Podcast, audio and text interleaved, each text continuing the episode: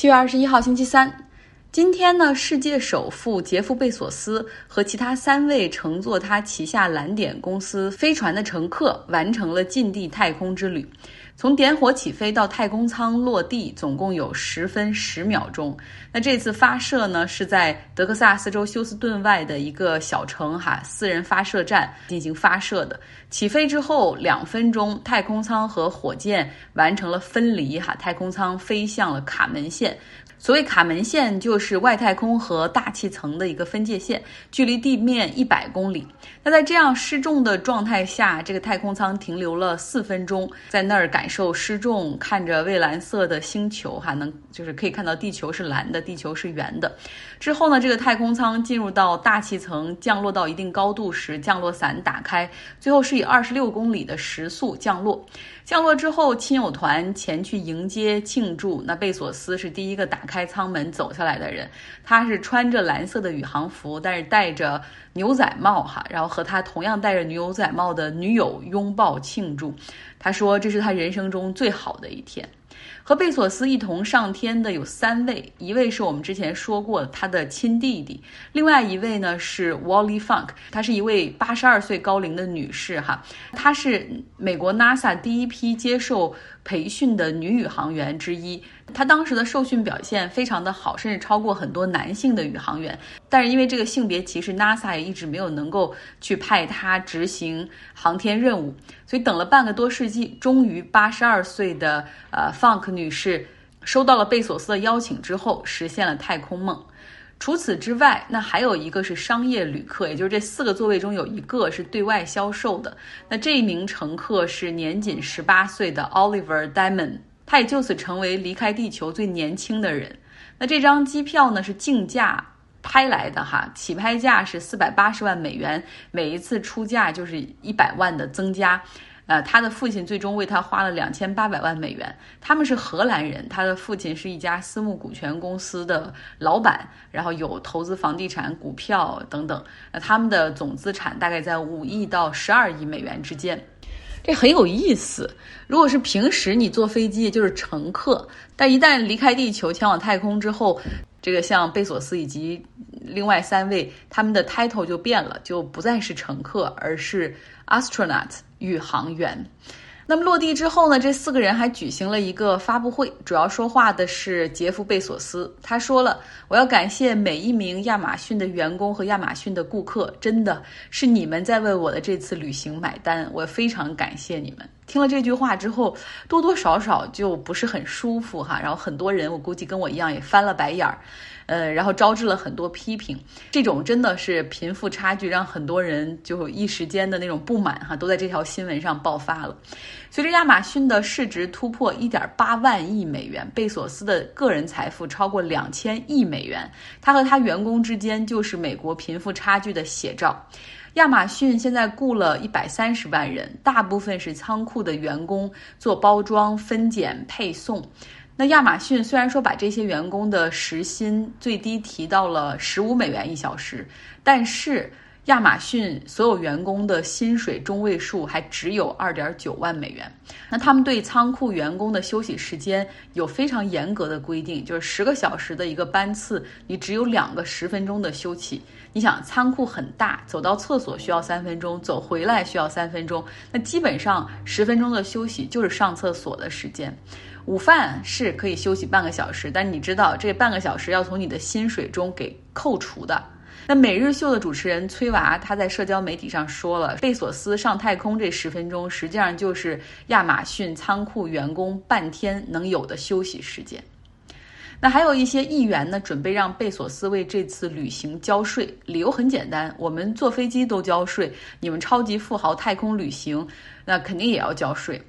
那么另外呢，还有这个立法者在考虑碳排放的问题，就是说想什么样的办法立法去未来对这种太空探索的商业旅行征收碳排放的费用。那毕竟这是富豪们的消遣哈，而且每一次你想消耗巨大的燃料，有大量的二氧化碳的排放，但没有任何的科考性，其实对这个世界没有什么太多的贡献哈，更多的是个人目的的旅行或者探险，所以要要对他们出手。那贝索斯他自己今天很开心，他也很大方，开了两张一亿美元的支票，分别给了 CNN 的主持人 Van Jones 以及 CNN 的主编何塞安德斯。他是说，这两个人每天都在做非常有意义的事情，他们启发民智，去弥合民意啊，他们可以随意支配这笔钱，他们可以自己捐出去，然后捐给自己喜欢的机构，他们也可以去做一些自己想做的项目。Anyway，反正就是他们自己来支配。太空探险现在主要是有三家公司在做，哈，除了马斯克的 SpaceX、贝索斯的蓝点之外，还有布兰德森的维珍太空。在七月十一号的时候，维珍太空做了一次试飞，他们的创始人布兰德森也是亲自体验。呃，我发了一些照片到微信公号张奥同学上，大家可以看一下这个维珍太空的飞船和 SpaceX 和蓝点公司的飞船都不太一样，它并不是像另外两家是垂直起降哈，而更多的像普通飞机一样是要借助跑道来起飞和降落的。好，来说说美国股市。本周呢，美国股市起伏不小。先是几家公司的分析师，包括高盛，他们都表示说，现在这个变异的 Delta 病毒很可能会影响各国经济的复苏和重启。这投资者就紧张了哈，再加上通胀以及对科技公司反垄断调查的这个利剑。那昨天美股出现了今年五月份以来最大的跌幅，道琼斯跌了百分之二左右。那欧洲股市更是出现了今年最大的跌幅，原油也出现了恐慌性的下跌，昨天一度跌了百分之八。我今天正美着呢，哈，心想要挑选一些啊好的股票入手，但是总是慢半拍的，我就还没等出手，今天美股就出现了报复性的反弹。其实我比较关注英伟达，就是一个芯片股，它也被称为比特币概念股，因为它的芯片更多的是很多用来挖矿哈，当然很多用于游戏。它之前涨了太多。那现在为了方便大家买入，搞了一个拆分一拆四，原来七百五十美元的股价变成了一百八十七美元。其实呢是数字游戏来着，它你看总市值的话还是很贵的哈。不过它近期也下跌了一些，主要是因为比特币对美元已经跌破了三万美元。不过我这个人就是这样，就是一直在观望研究，然后经常忙于工作没有行动，就错过了买点。但是我反过来看几个牛股哈，好像觉得我也没有错过很多。像网飞 Netflix 就是那个视频播放平台，去年七月份的时候，它的股价是五百五十美元左右。但是现在你一看，这一年中来回波动，股价不过是五百四十美元，说明一直在是这个区间内震荡。那亚马逊啊，非常牛的一只股票哈，现在的股价真的不是随随便便可以买一股，它的股价是三千五百七十美元。但是我看了一下，在二零二零年九月份的时候，它实际上就是这个价格，三千五百美元左右，也是这个区间一直震荡。所以说，在那个时候，一年前买入这两只股票的人，那你真的是承受了很多啊时间成本、机会成本。但是不得不说，科技股中真的有一只是错过的，那就是微软。疫情开始之后，大家都开始在家办公。那像我们公司每天都在用微软的云服务，用微软的通讯软件 Teams 在开会，真的用户体验很好。然后我也知道公司不停的在去扩容这个云的空间，所以你可以想象，像我们这家小公司都这样做，那微软的业绩。你究竟会好成什么样哈？那之前和一个做美股的朋友聊天，他说，其实微软是一家在财报上很保守的公司，他不喜欢被炒作，所以也不会特意的在财报或者是预告中去放大自己的亮点。你想，如果说 Zoom 这个开会软件它能够涨那么多的话，那微软其实应该涨得比它还要更多。所以微软是一家真正被错过、被我错过的公司。去年七月份到现在，微软涨了。百分之二百七十七，啊，好了，再说下去就是眼泪了。我们来听一听 Robert 讲奥地利心理学家弗洛伊德来平复一下心情。在二十世纪七十年代，历史学家亨利·艾伦伯格和弗兰克·萨洛威指出，弗洛伊德关于无意识的大部分观点都不是原创的，他的理论依赖于十九世纪生物学中过时的概念。比如，相信后天特征可以继承的拉马克主义。一九七五年，诺贝尔医学奖得主、医学生物学家彼得·梅达瓦尔将精神分析理论称为二十世纪最了不起的智力骗局。在英美知识分子中，弗洛伊德主义一直受到哲学系教授们的怀疑。一些哲学家，比如斯坦利·卡维尔，他们对文学和大陆思想家感兴趣，接受了弗洛伊德。但对科学哲学家来说，精神分析的知识主张总是可疑的。1985年，匹兹堡大学的阿多夫·鲍姆发表了《精神分析的基础》一篇令人敬畏的详尽的论述文章。旨在表明，无论精神分析的基础是什么，他们都不是科学的。修正主义者的注意力也转向了弗洛伊德的传记。这支队伍的领头人是彼得·斯瓦尔斯，他曾经自称是精神分析的朋克历史学家。在二十世纪六十年代，他担任过滚石乐队的私人助理。这似乎是一个很难让人放弃的工作，但他放弃了。大约在一九七二年。他对弗洛伊德产生了兴趣，并决定致力于发掘一切与弗洛伊德的生活有关的东西。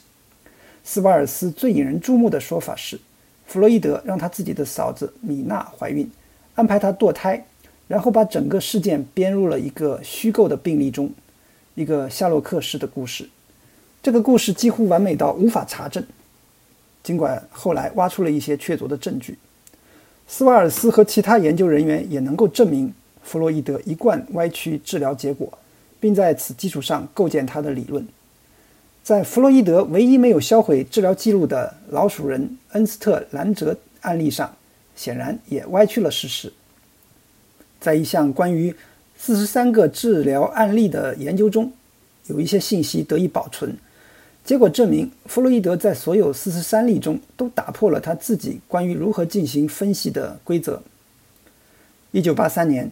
英国的研究人员桑顿出版了《弗洛伊德与可卡因》。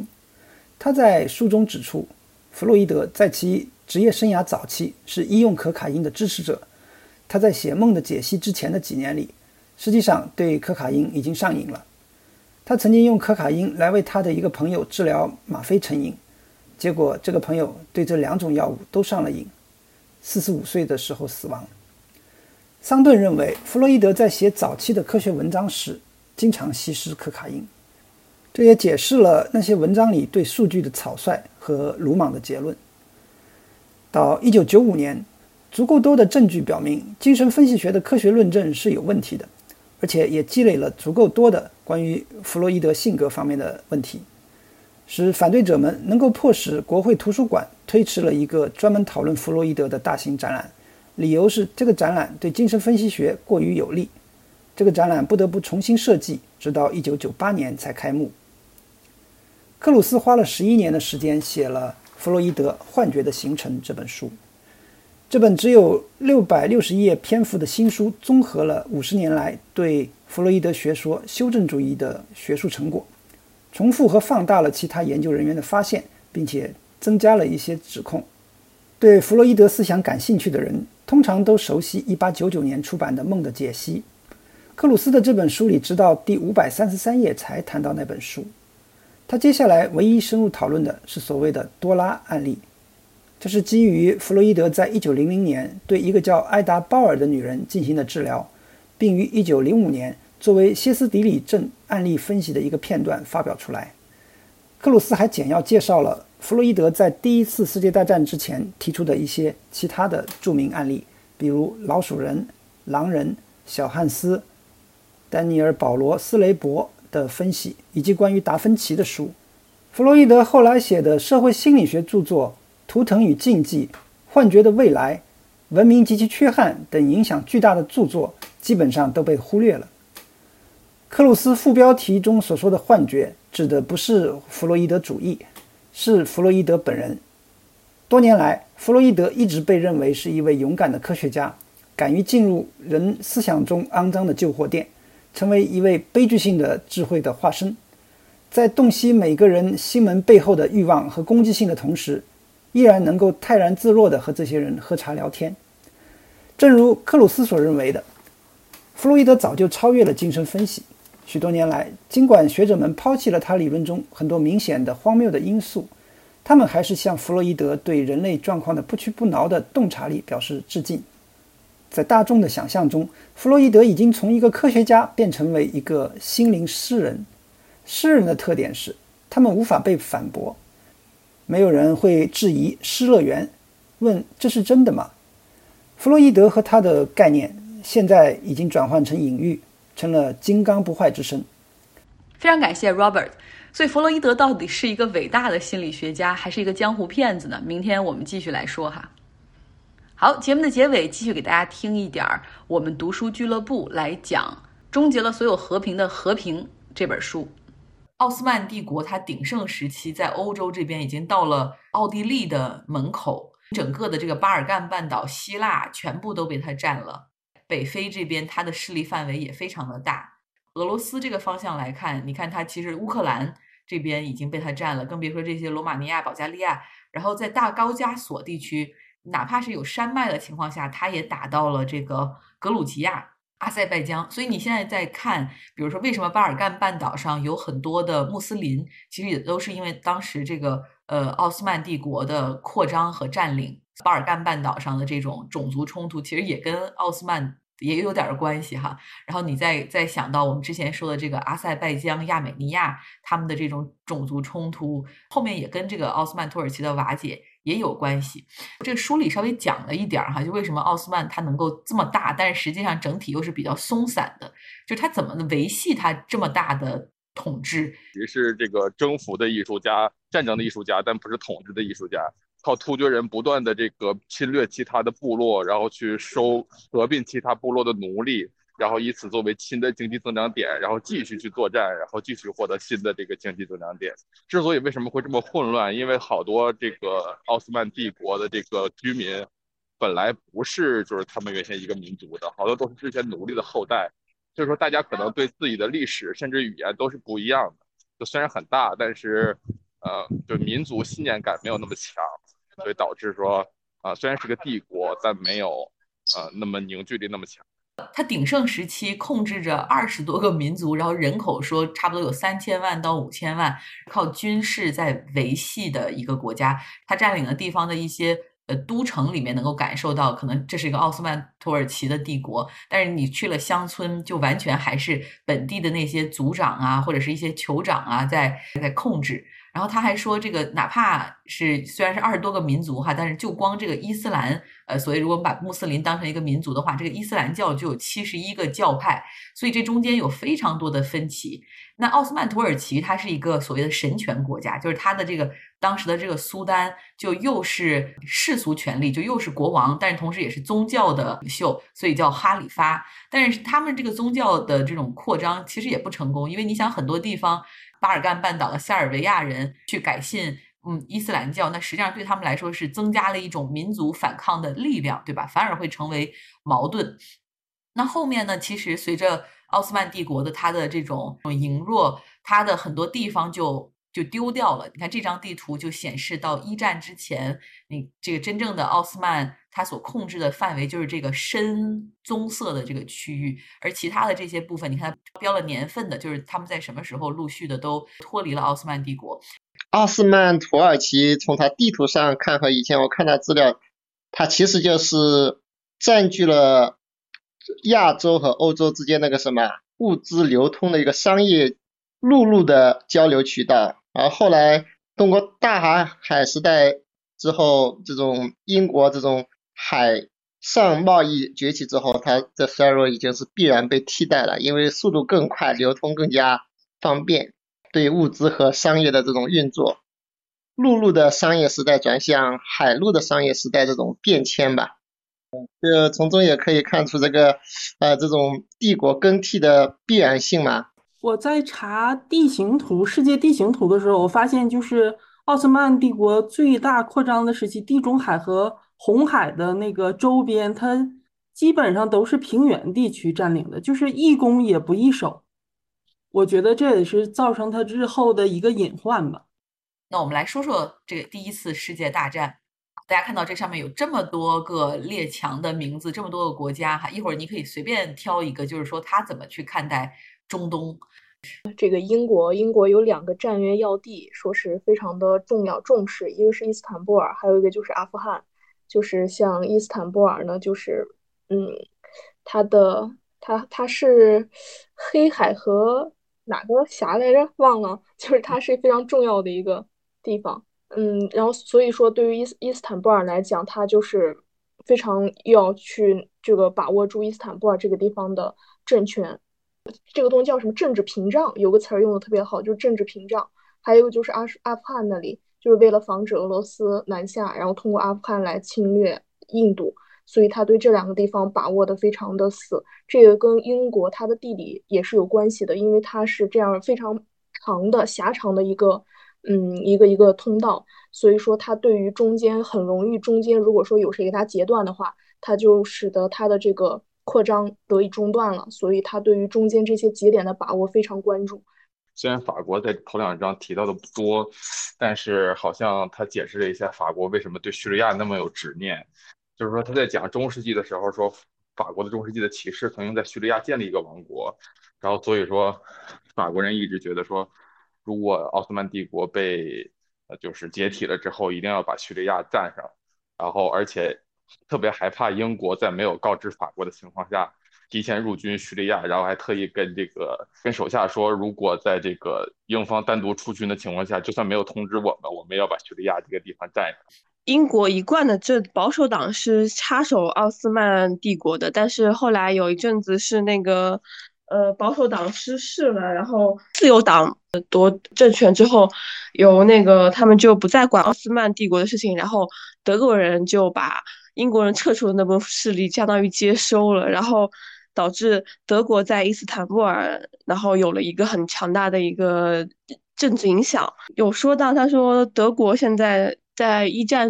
一战之前吧，德国也大力发展，然后他已经建立了一个很强大的一个铁路系统。他当时的一个德国建造的一个就是火车的一个轨路呃路线，它是已经其实非常强大了，因为导致英国就是说它的一个海上的一个优势是败于德国在路上一个火车的劣优势的。然后这个也是让那个德国和英国之间有一个矛盾，就是德国的一个发展已经威胁到一个英国的一个发展。突然明白英国为什么会走向衰落了。书中写的这些政府，他们的决策层面等等的这种水平，跟上一代像巴麦尊他们那一代人比，就感觉他们像一个优越优秀的战术家，而不是真正的一个呃优秀的战略大师。呃，所以英国它的由日不落帝国的鼎盛到衰落是有一个必然的。有一个细节我特别感触深，就是丘吉尔担任这个海军的这个。呃，文臣的时候，他做了一个最有意义的事情，就是把英国那个海军由一个蒸汽燃煤的那个舰队变为一个烧燃油的这样一个舰队。很难想象，当时是日不落帝国，他的看家的海军居然会沦落到这种程度。包括他的皇家海军不能渡过英吉利海峡来进行海外作战。你这样一看的话，他的的确确是躺在这种一种老大帝国的心态久了之后，自然而然的。它不如德国那种蒸蒸日上的那种势头强。我觉着大国的关系最主要的还是，或者说他们的一种。维持这种秩序最关键的还是一种玩平衡的手段吧，这个恰恰是需要一种战略。呃，其实咱们都可以看到，它之包括一战的爆发，最关键的因素就是一个德国的崛起。而在德国崛起了之后，如果按照俾斯麦他的那种想法来说，他其实就是说保持自己做一个大国的位置，然后呢，他实现一种战略的平衡，他不想着积极的去完成太多的扩张，或者说急于去挑战英国的那种霸主地位。那你包括奥斯曼土耳其也是一样，嗯，他如果说当时在一战爆发前后，他其实是完全可以左右逢源的。那就是说我既跟协约国打交道，又跟同盟国打交道，我两边都要好处。这样的话来维持自身的一个利益。最怕的就是一个人，当他得到利益之后，他想更进一步，往往这个更进一步的情况下，真的就会把人给。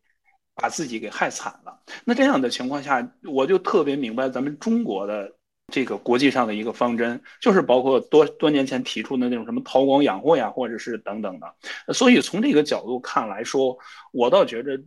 目前的中国没有必要太多的在事事处处方面，不管主动的或是被动的，同美国来进行交锋。甚至说我们国内你看渲染的这种种种的好像就好像说要跟要崛起了，要跟美国怎么样怎么样的了。我觉得没必要这样的情况下，就是说，你看人家美国现在就守着美洲那一块儿，就是在这本书里边老老实实，当然他不是老老实实待着加引号的去待着，他最后还才是能从中渔利的。这个世界上最可怕的是老二老大跟老二打架，那其实最后呢是老三或者别人得利了。呃，我就是想的这一点，我觉得还是考虑那个平衡求稳，或者说不急于去争锋比较好一点。感谢大家的收听。我知道，在国内河南的大暴雨已经造成了部分地区的洪涝灾害，看到了很多视频，也非常担心。希望洪水可以早点退去，同时也希望在听这个节目的生活在河南的小伙伴平安。好啦，希望大家有一个愉快的周三。